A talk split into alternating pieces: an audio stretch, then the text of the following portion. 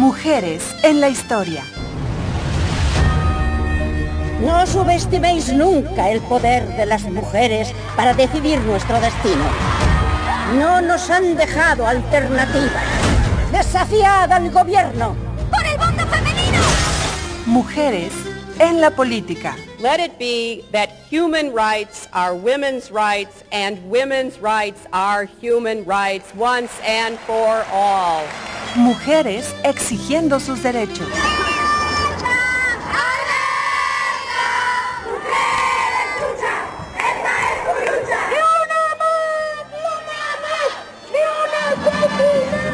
Mujeres en todos los ámbitos. Hipatia de Alejandría. Fue una filósofa griega nacida en Egipto. Ella fue la primera mujer matemática de la que se tiene registro. Mujeres alzando la voz.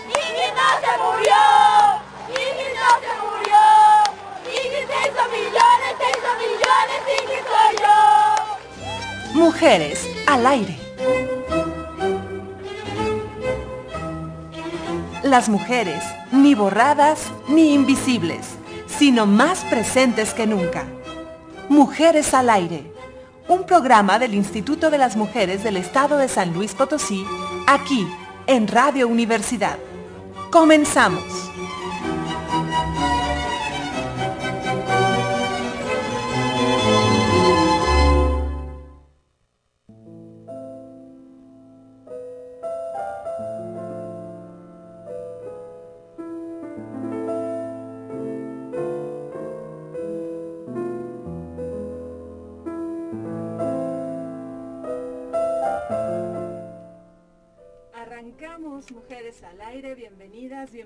Una vez más como cada martes aquí en Radio Universidad 88.5 FM en San Luis Potosí y 91.9 FM en Matehuala, también en internet, radio y televisión .uaslp.mx, un programa del Instituto de las Mujeres del Estado de San Luis Potosí y Radio Universidad que llega hasta tus oídos también en Facebook. Muchísimas gracias por seguirnos en el Facebook Instituto de las Mujeres del Estado de San Luis Potosí, también a quienes nos escuchan por Spotify y por YouTube. Muchísimas gracias por seguirnos. Esto es Mujeres al Aire. Yo soy Carolina Jaime Follo. Y el día de hoy vamos a estar platicando sobre las mujeres en el teatro. Se acerca el Día Mundial del Teatro. Y vamos a platicar sobre también las mujeres han estado presentes y muy activas últimamente, a pesar de que también la pandemia pues ha, ha sido un- una situación complicada para quienes se dedican a las artes escénicas. Pues vamos a estar platicando de todo esto con Eloísa Zapata, que ya está por aquí y en un momento más se las presento. También les comento que, bueno, vamos, estamos escuchando de fondo a Clara Wieck, o mejor conocida como Clara Schumann, compositora alemana, nacida en 1819, quien desde los cuatro años empezó a recibir instrucción básica de piano por parte de su madre y lecciones de violín por parte de su padre. Con 16 años comenzó a recorrer París y otras ciudades europeas y fue conocida como mujer prodigio. A los 19 años contrajo matrimonio con Robert Schumann y él deseaba que Clara abandonara su actividad concertista. Sin embargo, ella impuso su deseo y continuó dando conciertos hasta su muerte en 1896. Una frase que nos deja Clara Schumann, no dejaré de hacer mi arte porque de hacerlo me reprocharía eternamente. Así que disfrútenla, la tenemos aquí en música de fondo.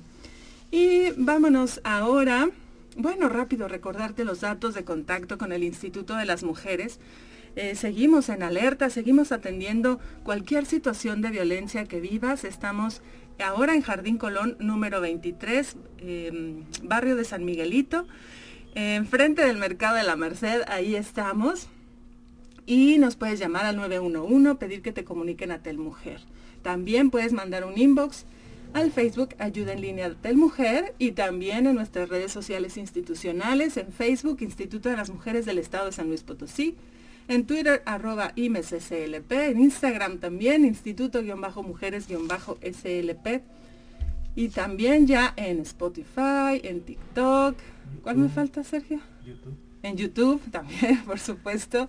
Bueno, pues ahí síganos en todas nuestras redes, compartan nuestros contenidos, por favor, para llegar a más y más personas.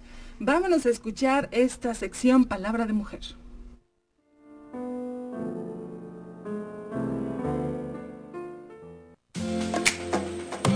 En Mujeres al Aire.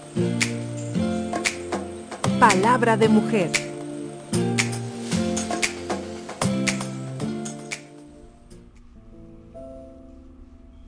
Ser responsable de ti misma significa rechazar que otros piensen por ti, que hablen por ti. Significa aprender a respetar y a usar tu propio cerebro e instinto. Por lo tanto, es lidiar con el trabajo duro. Adrian Rich.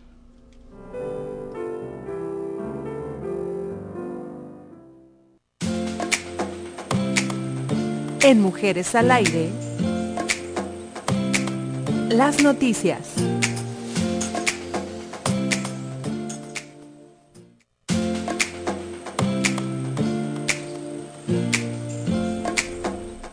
Con el fin de capacitar al personal del Instituto de las Mujeres del Estado para una atención más especializada, la Asociación Civil Juntos, una experiencia compartida, ofreció el taller de discapacidad y género, una mirada desde los saberes y experiencias de las mujeres con discapacidad.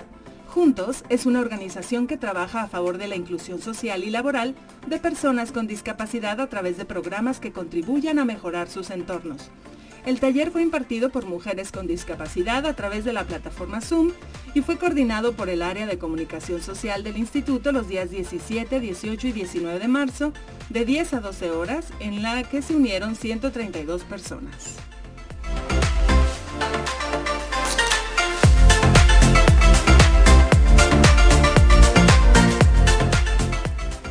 En el marco de las actividades del Día Internacional de la Mujer, el Observatorio de Participación Política de las Mujeres del Estado, a través del Instituto de las Mujeres, invita a la presentación del libro Los Derechos en Tiempos del Género del doctor Santiago Nieto Castillo, actividad en la que el autor explicará los pormenores de su texto en torno al tema de mujeres, feminismo y derecho, con comentarios de titulares y representantes del Instituto de las Mujeres, Tribunal Electoral del Estado y Consejo Estatal Electoral con esta actividad cerrarán las jornadas del 8M del Instituto.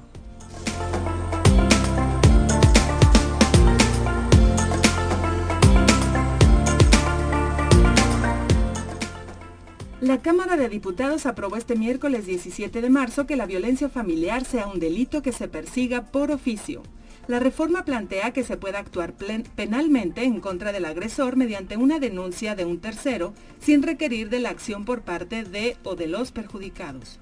El delito de violencia familiar, además de tener gran incidencia en el territorio nacional, es cometido mayormente en contra de mujeres y niñas. La reforma al artículo 343 bis del Código Penal Federal, que pasa al Senado de la República para su revisión, puntualiza que este delito se perseguirá de oficio y de comprobarse la violencia familiar se le impondrá al agresor de seis meses a cuatro años de prisión y será sujeto a tratamiento psicológico.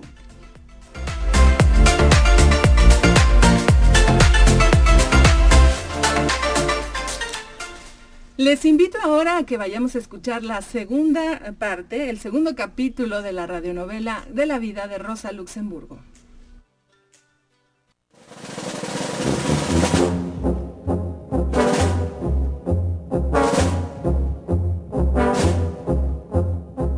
La libertad únicamente para los seguidores del gobierno, únicamente para los miembros de un partido, por más numerosos que sean, no es libertad.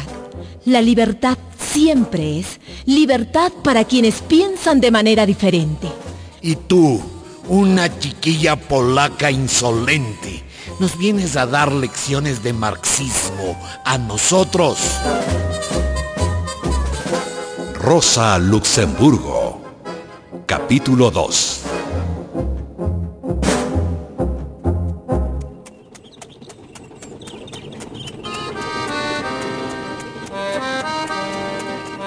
A fines de 1889, escapando por la frontera polaca y con 18 años bien cumplidos, Rosa Luxemburgo llegó a Suiza.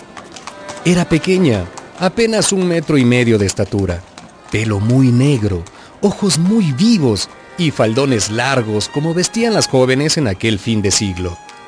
Rosa caminaba apoyándose en un paraguas para disimular su cojera. Quiero matricularme. Sus padres le habían dado dinero para estudiar en Zúrich, la ciudad más poblada de Suiza. La Universidad de Zúrich era la única en Europa con las puertas abiertas para las mujeres. Además, Zúrich ofrecía una biblioteca con una amplia colección de obras políticas. ¿Y usted, señorita? ¿Sí? ¿Qué quiere estudiar? Botánica, porque me encantan las flores y también zoología. Porque le encantan los animales. Pues sí, la verdad que sí. Muy bien. Tenemos cupo en ciencias naturales. Ajá. Llene esta planilla, por favor. Gracias.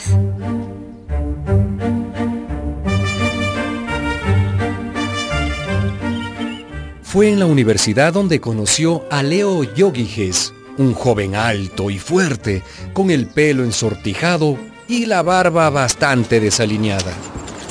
Hola, ¿eres nueva? Sí, acabo de llegar. Yo también. ¿De dónde vienes? Vengo de Vilna. Ah, eres lituano. Sí. ¿Y tú? De Polonia. ¿Y, ¿y qué hacías en Vilna? En Vilna. Conspirar. Ah, ¿conspirar? Trabajo clandestino, ¿entiendes? Bien, me presento. Soy Leo Yogiges, para servirle a usted. Aunque mi nombre de guerra en el partido es Ticho. Rosa Luxemburgo, sin nombre de guerra, pero también compartido. Soy militante de proletariat. Un gusto, Rosa. Leo Yogiges provenía de una familia judía adinerada. Era cuatro años mayor que Rosa. Y cuéntame, Rosa. Sí. ¿Y qué te has matriculado tú?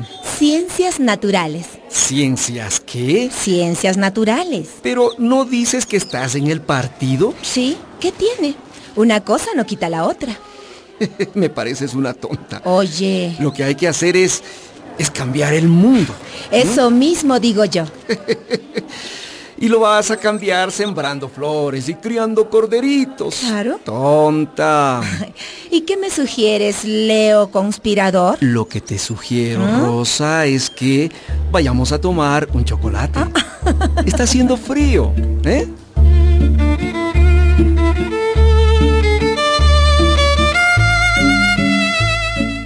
Un chocolate hoy y otro mañana.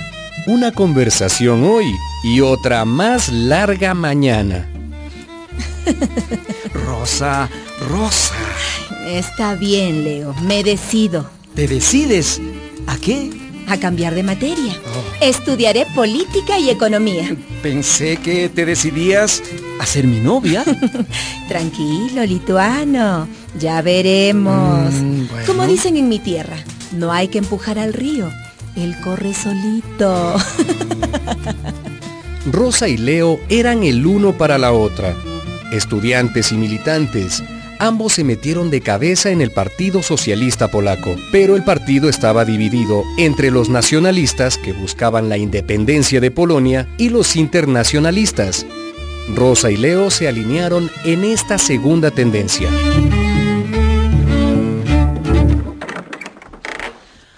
No lo entienden? ¿Cómo no lo entienden?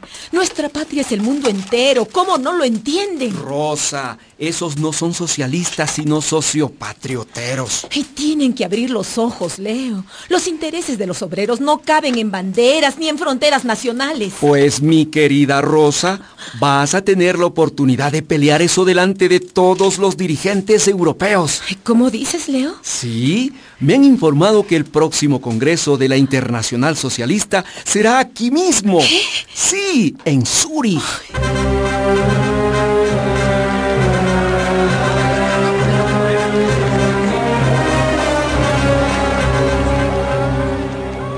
En 1893 se reunió en Zúrich la alta dirigencia del socialismo europeo. Todos los grandes teóricos, los presidentes de partidos, Karl Kautsky, el papa del marxismo, como le llamaban, y Edward Bernstein, que había sido discípulo del mismísimo Engels, estaban en primera fila. Rosa tenía por entonces 22 años y era una ilustre desconocida en esos ambientes. Leo, ¿Sí? Ay, me da miedo hablar delante de tantos veteranos. ¿Miedo tú? Sí. No me lo creo. Ay, sí, tengo miedo. Pues rézale al dios de los polacos. El refrán dice, reza, pero rema hacia la orilla. Tú y tus refranes. Ay, vamos, vamos, ayúdame a subir. Vamos, vamos entonces, sube. Ay, yo soy muy enana. Rosa aprovechó una pausa en los discursos del Congreso. Se empinó sobre una silla entre la multitud de los delegados y habló. No, compañeros, no, compañeras. Ese nacionalismo polaco nos desvía del verdadero camino, de la lucha contra el capitalismo. Nos distrae. ¿Qué libertad política tendría Polonia si sigue bajo la esclavitud económica de Rusia? Primero que se caiga el zar. Luego nos ocuparemos de Polonia. Somos internacionalistas. Pero, ¿qué dice esa jovenzuela? ¿Quién es ella, eh? Es polaca, pero está en contra de la independencia de su patria. ¡Eh, chiquilla! ¡Chiquilla! ¿Qué pasa? ¿Cómo te atreves a decir eso? Las naciones tienen que ser independientes. Ya lo dijo Engels, ya lo dijo Marx. También Marx y Engels dijeron, proletarios de todo el mundo, uníos, de todo el mundo, ¿oyen? ¿Y no fue en la Segunda Internacional que se proclamó el primero de mayo como Día Internacional de los Trabajadores? Ahora el Día Nacional de los Trabajadores Polacos. ¡Callen a esa gritona! ¡Cállenla! Judía tenía que ser. ¡Viva Polonia libre! ¡Viva Polonia libre! Las ideas de Rosa no convencieron a los delegados. Al año siguiente, Leo Yogiges y ella, junto con otros migrantes, fundaron el Partido Socialdemócrata de Polonia, inspirados en la socialdemocracia alemana. Mis respetos, doctora Luxemburg. No te rías, Leo. No, no, no, no me río, Rosa. En 1898, Rosa presentó su tesis. Recibió una gran calificación, magna cum laude, y el título de doctora en Derecho Público y Ciencias Políticas. ¿De qué te sirve ese gorrito de doctora aquí en Suiza si la lucha está en Alemania? Lo sé, Leo, lo sé, pero... Pero nada, la socialdemocracia ya es un partido legal en Alemania. Tiene escaños en el Parlamento. Allá está nuestro lugar. No puedo mudarme a Alemania. ¿Pero por qué? Como extranjera, el gobierno no me permitirá ninguna actividad política. Pero, pero si... Tengo que pensar algo. Ay, no sé. Ya lo tengo. ¿Qué? Ay, lo que necesito es casarme. Yo no soy alemán, Rosa. Contigo no, Leo querido. ¿Y entonces con quién? Con algún alemancito que me encuentre por ahí. No, no, no, no me gusta esa idea. No me gusta nada. Ay, es solo por conveniencia, Leo. Mm, mm. Mm, ¿Estás dudando de mí? No, no, no, no, no. Rosa se casó con Gustav Lübeck, hijo de una familia amiga, y obtuvo así la ciudadanía alemana.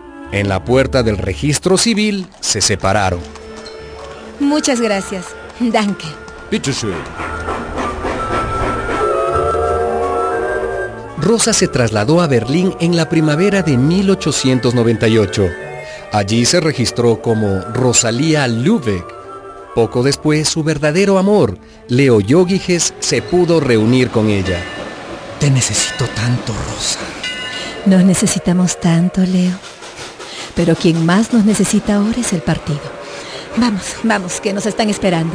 Vamos. Una producción de la Fundación Rosa Luxemburg y radialistas apasionadas y apasionados.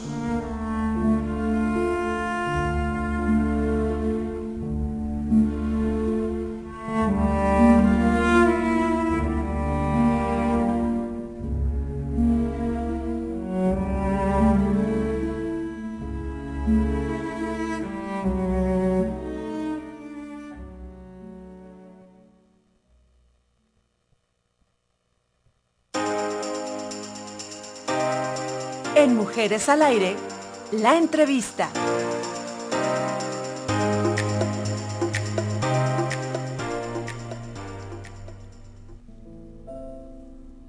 Ahí estuvo este segundo capítulo de la radionovela Rosa Luxemburgo, con toda su juventud, sus estudios, su amor, su gran amor y hasta su matrimonio. Y bueno, es momento, me da muchísimo gusto saludar en cabina a Eloísa Zapata, les leo su semblanza. Eloísa Zapata es una mujer, una mujer gorda, actriz y productora, productora teatral. Es cabaretera y no solo de medianoche, o sea, hace teatro de protesta social. También es alumna, lleva algunos años aprendiendo sobre la voz, materia sobre la cual comparte sus saberes. Eloísa Zapata dice que ella a veces es bruja y otras veces es cumbia. Bien, me, encantó, me encantó. Ah, Bienvenida, Eloísa, ¿cómo estás? Muy bien, muy nerviosa. Muchas gracias por invitarme. Y pues aquí estoy con ustedes. Mi cuerpo está aquí y mi voz para ustedes. y maravillosa, maravillosa. Eh, se acerca el Día Mundial del Teatro. Eh, regresando del corte y de la canción, les leo el mensaje que, se tiene para esta fecha, que decíamos que es muy cortito y pues sí un poco este, esperanzador también. Pero cuéntanos tú, Eloisa, un poquito sobre qué onda con las mujeres en el teatro, qué ha pasado últimamente. Hemos visto también un boom de, temas un poco más cercanos al, feminismo y al, sentir más profundo de las mujeres, ¿no? ¿Tú cómo ves el papel de las mujeres en el teatro hoy en día?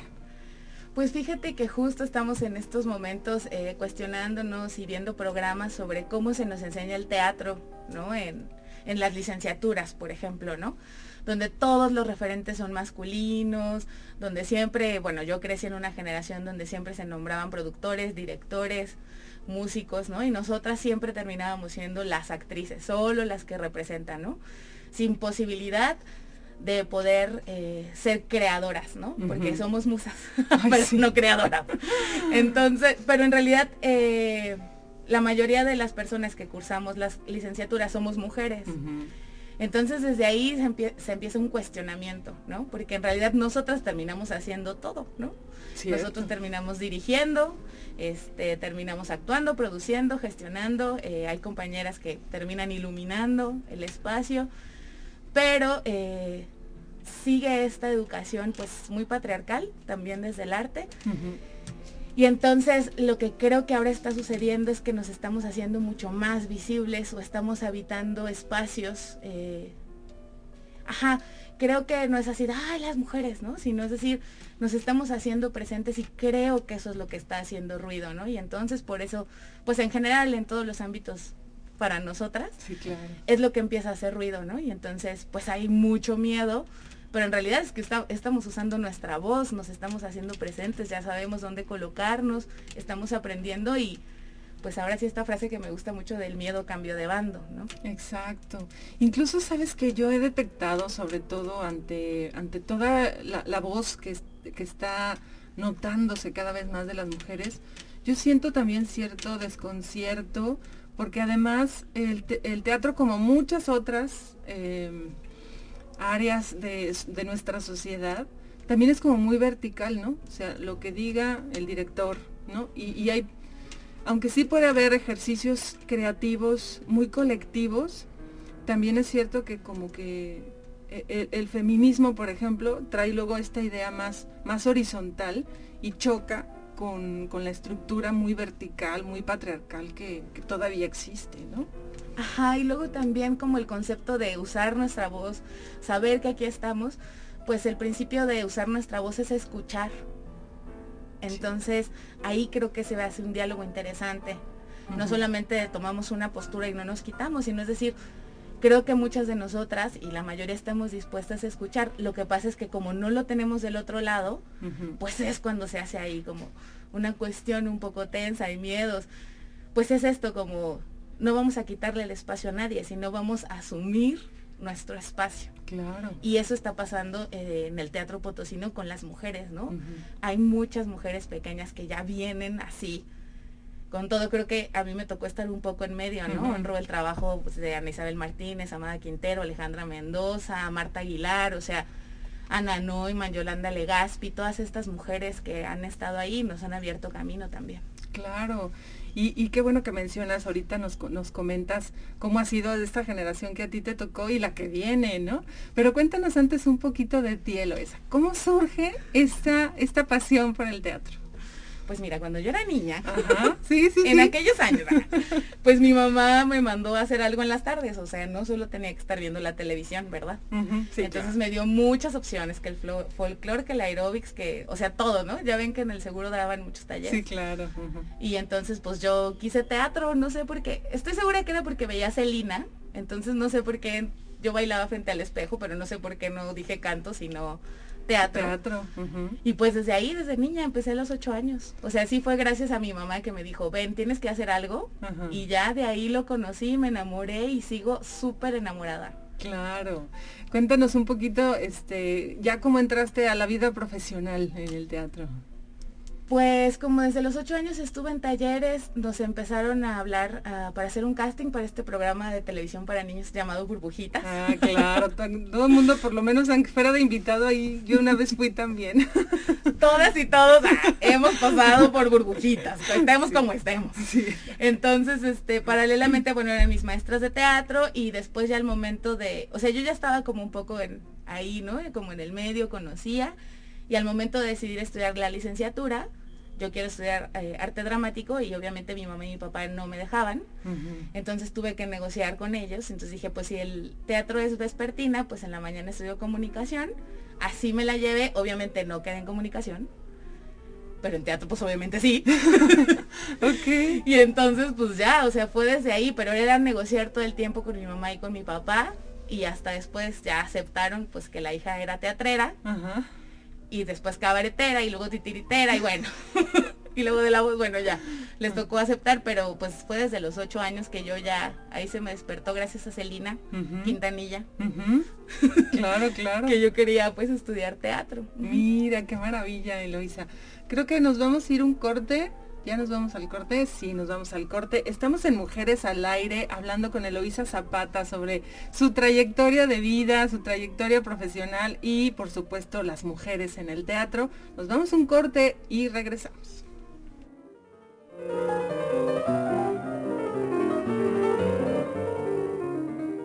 Ahí estuvo Michelle Cruz y su canción Mulier.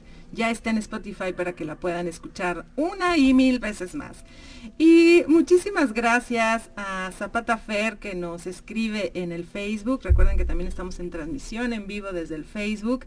Y nos dice, soy el papá de Loisa. Pues sí, se nos salió del huacal, pero supimos cuál era su vocación y desde luego la apoyamos. Nos ha dado satisfacciones por los logros alcanzados. Mm, gracias. un abrazo al papá de Loisa. Gracias, y cuéntanos, bueno, aquí ahorita dejo el mensaje al final del Día Mundial del Teatro. Mejor cuéntanos tú, sales de la, de la carrera en arte dramático, ¿cierto? ¿Y qué pasa? ¿Qué te enfrentas en la cuestión profesional aquí en San Luis Potosí? Pues bueno, casi todo, todas y todos terminamos dando clases, ¿no? Decimos que tiene que ser la normal de teatro en lugar de el total de teatro. Y también en cuestión como de puestas en escena, pues que solo hay, o bueno, en ese tiempo había solo dos compañías de teatro eh, establecidas y entonces todas las personas que salíamos, ¿qué hacíamos, no? Si no éramos este, llamadas o llamados a estar en esas compañías, entonces empezamos a generar nuestros propios colectivos, que en ese tiempo estaban mucho más como en boom, ¿no? Entonces, pues eh, pasé como por varios colectivos y después con grupos independientes y generar los propios proyectos. Y siempre ha sido eso, que habitar espacios, habitar que la cantina, habitar este, este foro que se llama Mexland, también estuvimos ahí, estamos trabajando con Alejandro esporádicamente. Este, y eso, o sea, hacer proyectos independientes y generarlos y generarlos y generar todo el tiempo, porque pues el aprendizaje fue eso, o sea, si nos quedábamos sentadas o si yo me quedaba sentada, y tuve la fortuna de estar en un grupo con puras mujeres. Ah, mira. Entonces, pues ya entre todas empezamos a resolvernos ahí. La vida se llamaba Colectivo de Tripas Corazón y ahí empezamos. Y, y empecé a aprender varias cosas. Claro. ¿Y ahorita estás en algún otro colectivo? Ahorita estoy en un grupo de teatro eh, que se llama La Raíz Artes Escénicas, que hacemos este teatro para adolescentes, niñas, niños, teatro con perspectiva. Y estoy en este grupo que se llama Colonche Cabaret, que es así toda la catarsis del mundo, toda la libertad del mundo. Y pues es un teatro con mucho corazón y mucha, mucha candela, lo que hacemos en Colonche Cabaret. Claro. Oye, ahorita que dices del de, el teatro con perspectiva y también en tu, en tu semblanza del teatro también como protesta social, ¿cómo, cómo estamos en esos temas actualmente? ¿Qué, ¿Qué propuestas, incluso temáticas, han abordado? Pues fíjate que en la Raíz Artes Escénicas trabajamos de la mano con el Laboratorio de Género e Interculturalidad del Colegio de San Luis. Eh, con unas doctoras investigadoras maravillosas. Un saludo Oresta muy grande. Un saludo Oresta, a Mariana, a Jessica. A Jessica. A, Aurenda, toda la banda que está ahí. Sí, claro. este, pues ellas hicieron un diagnóstico en el Estado sobre la violencia hacia las mujeres y el resultado de ese diagnóstico eh, lo convertimos en una obra de teatro, era, es, era para difundirlo en los municipios y en la capital. Entonces ellas estaban buscando una herramienta cercana para que la gente lo entendiera así de primera mano. Y toda nuestra línea de trabajo, bueno, yo trabajo mucho con Aldo Resendiz y a él y a mí también nos gusta mucho pues llegar a través de la risa. Entonces fue todo un tema porque decían, pero sí es algo muy serio, ¿no? No es como, ¿cómo vamos a banalizar esto? Entonces era justo encontrarnos con todo este mundo académico y llevarlo al, a escribirlo, al texto y después llevarlo a la escena, ¿no? Entonces fue un texto muy cuidado, muy checado, muy hablado, muy dialogado todo el tiempo hasta llegar a representarlo y así dimos muchas funciones al interior del Estado. ¿Cómo, cómo fue la reacción del, del público, Eloisa? Pues ahí sí notamos la diferencia de las zonas. O sea, en el altiplano, pues sí la gente muy, o sea, muy contenida, por ejemplo, y en la Huasteca, bueno, era una cosa, ¿no? Todo el tiempo, risas. Pero lo importante es que nos acompañaba una psicóloga, porque la obra sí abría esas heridas que nos duelen a todos y a todas, y no solamente mujeres reaccionaban con el tipo de violencia que estábamos representando, sino también hombres, ¿no? Y se acercaban y nos decían que qué podían hacer. Wow. Entonces, pues fue muy gratificante y también muy doloroso porque pues había lugares donde no habían visto nunca una obra de teatro y aparte también lo que sucedía con las mujeres, ¿no? O así de, nos pasó de que ya se va porque su esposo no la dejó venir y se vino escondidas, ¿no? Muchas cosas. Claro. O también como eh, las instancias eh, para las mujeres, cómo ven en los municipios Ajá, o sea, ¿qué oferta tienen para las mujeres en realidad, por ejemplo? O cómo ven cuál es la oferta que puede haber para las mujeres. Eso también nos dimos cuenta que era distinto. Sí, claro, y me imagino que en lugares en donde a lo mejor pues de esto no se habla, ¿no? Verlo ahí representado sí fue un, un, impacto, ¿no? Sí, o también con gente de cultura nos decían, bueno, ¿y no tienen otro tipo de obra? Más hombres, ¿no? Luego regresan, nos gustó mucho cómo actúan, pero pues cuando hablan de otra cosa. Fíjate. ¿Y nosotros qué? O el típico este maestro de ceremonias que, gracias, aplausos para ellos. Y tres mujeres actuando. o solo se referían a Aldo. ¿A poco? Nunca con nosotras. Sí, sí, ha sido toda una experiencia. Sí, claro, bueno, es que ahí, ahí en todo el estado hay todavía mucho que, que avanzar en estos temas. Y eso nos pasó en Soledad, ¿eh? Uy, o sea, no muy lejos. No muy lejos. no, qué impactante, qué impactante. Y, y, tú has tenido otras propuestas también en torno a um, escénicas, ¿no? En torno incluso a, a la... Recuerdo la, en donde estaba... No me acuerdo el nombre, es un monólogo en la visa donde estás como en, el, en una cantina en el desierto, ¿no? Cuéntanos un poquito más de, las, de las obras en las que has estado, en las que te han significado más a ti. Pues particularmente me gusta mucho mi estado, o sea, me gusta mucho viajar, me gusta mucho conocer pues todo, ¿no? La gastronomía, obviamente, este, y, toda la cultura. Entonces yo hubo un tiempo donde trabajé mucho en Matehuala y en Villa de la Paz y en Cedral, y, de, y paralelamente tuve un FONCA, que era investigación de voz y cuerpo. Y entonces el resultado de esa beca fue una verificación escénica que se llamó 206, espectáculo sonoro santanero. Y, pero el 206 es por los huesos que tenemos en el cuerpo y como la voz resuena en nuestros huesos. Y eso me llevó a la historia de a la historia de mis mujeres, o sea, mi abuela y mi mamá y yo. Entonces se cuenta que mi abuela trabajó en una cantina en, en San Sebastián, en las primeras cantinas, pero lo ligamos con el desierto, ¿no? Porque está el mito familiar de que mi abuela se fue con un compadre o con un trailero, muchachos. Entonces el dramaturgo dijo, vamos a meterla ahí que se fue con el trailero, entonces es en una cantina del desierto, ajá, de la carretera 57 y este y abordamos todo el tema del altiplano, ¿no? O sea, cómo es una mujer del altiplano y de eso va la obra, ¿no? Y de la libertad del decidir, de ser madre o no ser madre. Esos temas se tocaron. Claro. No, sí, es, por favor sigan a Eloísa y estén muy al pendiente de todas las funciones y presentaciones que tenga. ¿Cómo ha sido este año pandémico, Eloísa, para ti y para el teatro en San Luis Potosí?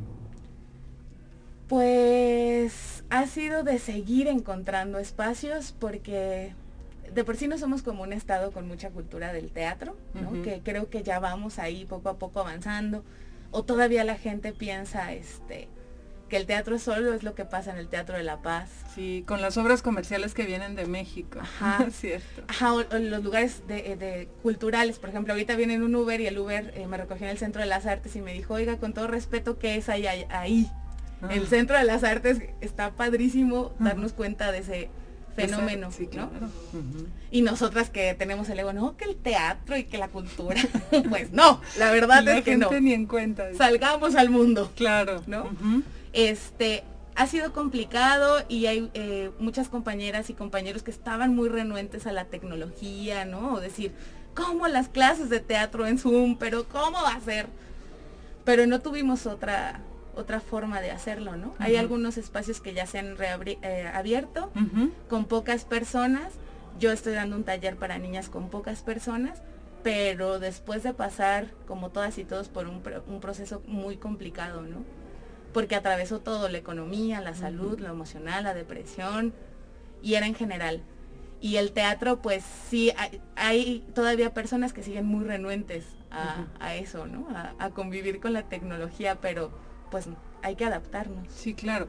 O incluso, ¿no? E- Esta opción de hacer teatro en línea, teatro grabado, este, pero que también dicen, pues es que no podemos competir contra otra oferta, este, no sé, de las series de televisión o películas y demás, ¿no? A nosotros nos pasó con Colonche que tuvimos un, un recurso ahí federal y era hacer teatro en línea y como cabareteras y cabareteros pues es mucho cómo sientes a la gente y cómo te van respondiendo y fue otro mundo, o sea, fue otro rollo, ese vacío de estar actuando y te quedas así. Sí, de, de- de no, no recibir esa risa de regreso, ese- esa expresión, ajá. Sí, o un ach, qué flojera, o ver los que están chateando o algo, o sea, no veías nada y es en el cuerpo, o sea, en todo es, es muy complicado. Sí, claro. Híjole, hay muchísimos temas que quisiera abordar. Hace rato, antes de irnos al corte, hablábamos sobre la situación de las mujeres en el teatro y cómo afortunadamente están eh, alzando la voz en muchos temas. Uno de esos, de esos temas ha sido también el, denunciar violencia y el, tratar de reorganizarse a partir de exigir ya no vivir más violencia tanto en el ámbito académico como alumnas, como compañeras, pues como también en el teatro, en, un montaje teatral, ¿no? ¿Cómo ha sido esto? Es que creo que la línea es muy sutil, o sea, nosotros como actrices, este, pues nuestra herramienta es el cuerpo. Entonces, ahí la línea es muy delgada, o sea, desde que el maestro te corrige la postura, pero si te la corrige desde lejos o se acerca a corregirte la postura, con qué intención, y como una va llegando a ese espacio, la línea es muy delgada. Por eso creo que las nuevas generaciones vienen distintas a nosotras, por ejemplo, ¿no? Y es, yo tengo 35 años. Y sí se da, o sea, y aparte está muy normalizado. Creo que en San Luis ha habido como intentos, nos falta encontrar mecanismos de autocuidado entre nosotras, porque nombrarlo es, es fuerte, ¿no? Y también cómo te vas a hacer visible, pero ya se están activando pues muchas redes, pero pasa, o sea, ayer fui a un lugar de estos donde enseñan teatro y hay personas que han sido nombradas y siguen ahí. Como siempre. Ay. sí, claro. Sí, bueno, es que necesitamos este mover estructuras desde todos los ámbitos, ¿verdad? Porque sí, sin duda. Y es que tenemos que también eh, acercarnos a, a, incluso una enseñanza, aunque, aunque vaya implicado el cuerpo, pues de respeto y de consenso y mira, voy a tomar tu espalda para explicarte cómo debes, ¿no? O etcétera, ¿no? Pero Sí, nos hace falta mucho también, creo, avanzar en ese, en ese sentido. Sí, pero para los maestros es normal, ¿eh? O sea, es una cuestión donde ellos así crecieron y ellos así te enseñan. O sea, es una generación que no lo tiene visible. De hecho, ahora es, tiene que venir la perspectiva de género en todas las tiene que estar en todas las escuelas de arte o sea bueno en realidad en todas las escuelas en general pero es algo que tiene que hacer aparte porque somos un estado que tiene una alerta sí exactamente exactamente eh, antes de ay tenemos otro mensajito por acá Ah, Vico Quiroz dice la mejor de las mejores Eloisa. Muchas gracias, Vico. Gracias. Eloisa, pues casi se nos acaba el programa, pero ves que se nos va de volar. Sí, se nos fue bien rápido. Bien rápido. Cuéntanos un poquito de tu actividad docente, de este taller para niñas que estás dando, si se va a abrir alguno próximamente. Pero bueno, primero, ¿cómo ha sido este trabajo con, niñas, no? Sí, pues más bien, em, como terminas dando clases, la normal de teatro, y es un medio de vivir este, pues me fui como perfeccionando, me fui a estudiar un diplomado de voz en México en el CEU Voz, después estudié un diplomado para ser maestra de voz y toda mi línea, o sea, todo el tiempo porque tenía compañeros, así que el CEA, que todas estas escuelas que son importantes, claro que sí, pero mi vida era que era una herramienta política, o sea, la voz tiene que, te ayuda a posicionarte, ¿no? O te ayuda solo a vivir la vida mejor, aunque suene eslogan de gobierno. Entonces, ya todo lo que yo imparto, lo que yo comparto tiene que ver desde esta herramienta vocal, con el silencio, con apropiarnos de nuestra cuerpo, de nuestro cuerpo. Y entonces ahora, eh, después de varios talleres que seguí estudiando y tal, encontré esta cuestión de trabajar con niñas y adolescentes. O sea, creo que es una gran edad donde, por ejemplo, a mí nunca me dieron ese tipo de herramientas. O sea, mi clase sí tiene que ver, es clase de teatro, pero va atravesada por la voz, de pronto el 8M tuvimos charlas con varias compañeras sobre qué es el 8M o el 25N. Entonces ahí es una fusión. Y también cuando comparto clases para hombres y mujeres, va desde reconocernos, o sea, es el previo para crear personajes. Todo lo que te da el teatro, por eso pienso que todas y todos debemos de tomar un curso de teatro, no es porque lo ame y sea la predicadora del teatro, pero es una experiencia de vida. Oye, y en este encontrar la voz me imagino que para las niñas pues ha de ser porque todavía, aunque digamos que, ay, sí, ya, este, hay gente que dice, pues sí, ya hay igualdad, ¿no? Que aunque todavía nos falta muchísimo. Pero mm, luego, luego pienso en esta idea de que calladita te ves más bonita, ¿no? Y entonces, este, siempre ha estado como la voz de las mujeres reprimidas. ¿A qué te has encontrado al, ayudar a otras mujeres a, a sonar, a alzar esa voz? Pues me he encontrado que muchas hemos vivido violencia. Y, o sea, todas, hay un hilo muy sutil donde a todas nos ha pasado o ya como docente ves el cuerpo y dices, mm, aquí hay algo que hay que ayudar, acompañar, ¿no? Entonces tenemos desde el apoyo emocional o yo ahora con esta experiencia de vida que he tenido estos últimos años, poder como canalizar los espacios donde las puedan apoyar. Claro pero sí como docente es complicada porque luego dicen eh, los que saben, ¿no? O sea, los maestros que saben que el teatro no es terapéutico. No, no lo es. Pero sí viene una rama, ¿no? Tienes el 80% catártico y luego después ya viene el 20% del acto creativo. Entonces es una gran herramienta de vida. Ay, mira qué bonito. Ya se nos acabó el, el programa, pero qué bonito mensaje, ¿no? Como el teatro como herramienta de vida y ahí está la invitación de Loisa también para que todo mundo, de verdad yo también se los recomiendo, nos acerquemos al teatro, lo, lo tratemos de vivir también desde dentro de nosotras y de nosotros seguramente nos va a ayudar mucho. Eloisa, ¿dónde te pueden contactar si alguien le interesa uno de tus cursos para saber próximas fechas, etcétera?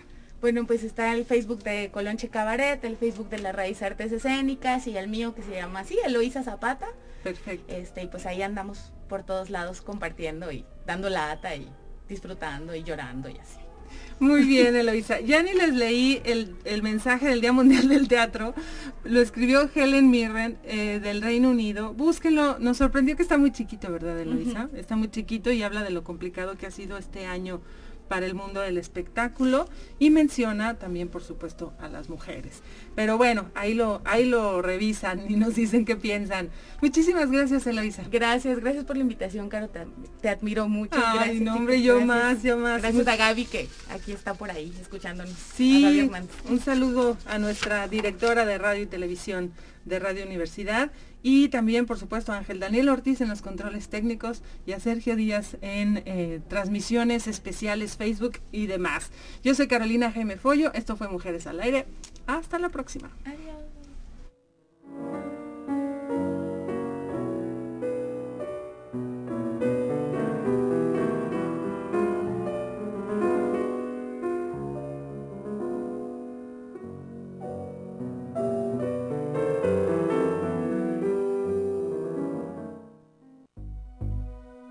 Esto fue Mujeres al Aire, un programa del Instituto de las Mujeres del Estado de San Luis Potosí. Escúchanos todos los martes a las 12 horas por Radio Universidad, 88.5 FM en San Luis Potosí y 91.9 FM en Matehuala. Escúchanos también en internet en radio y.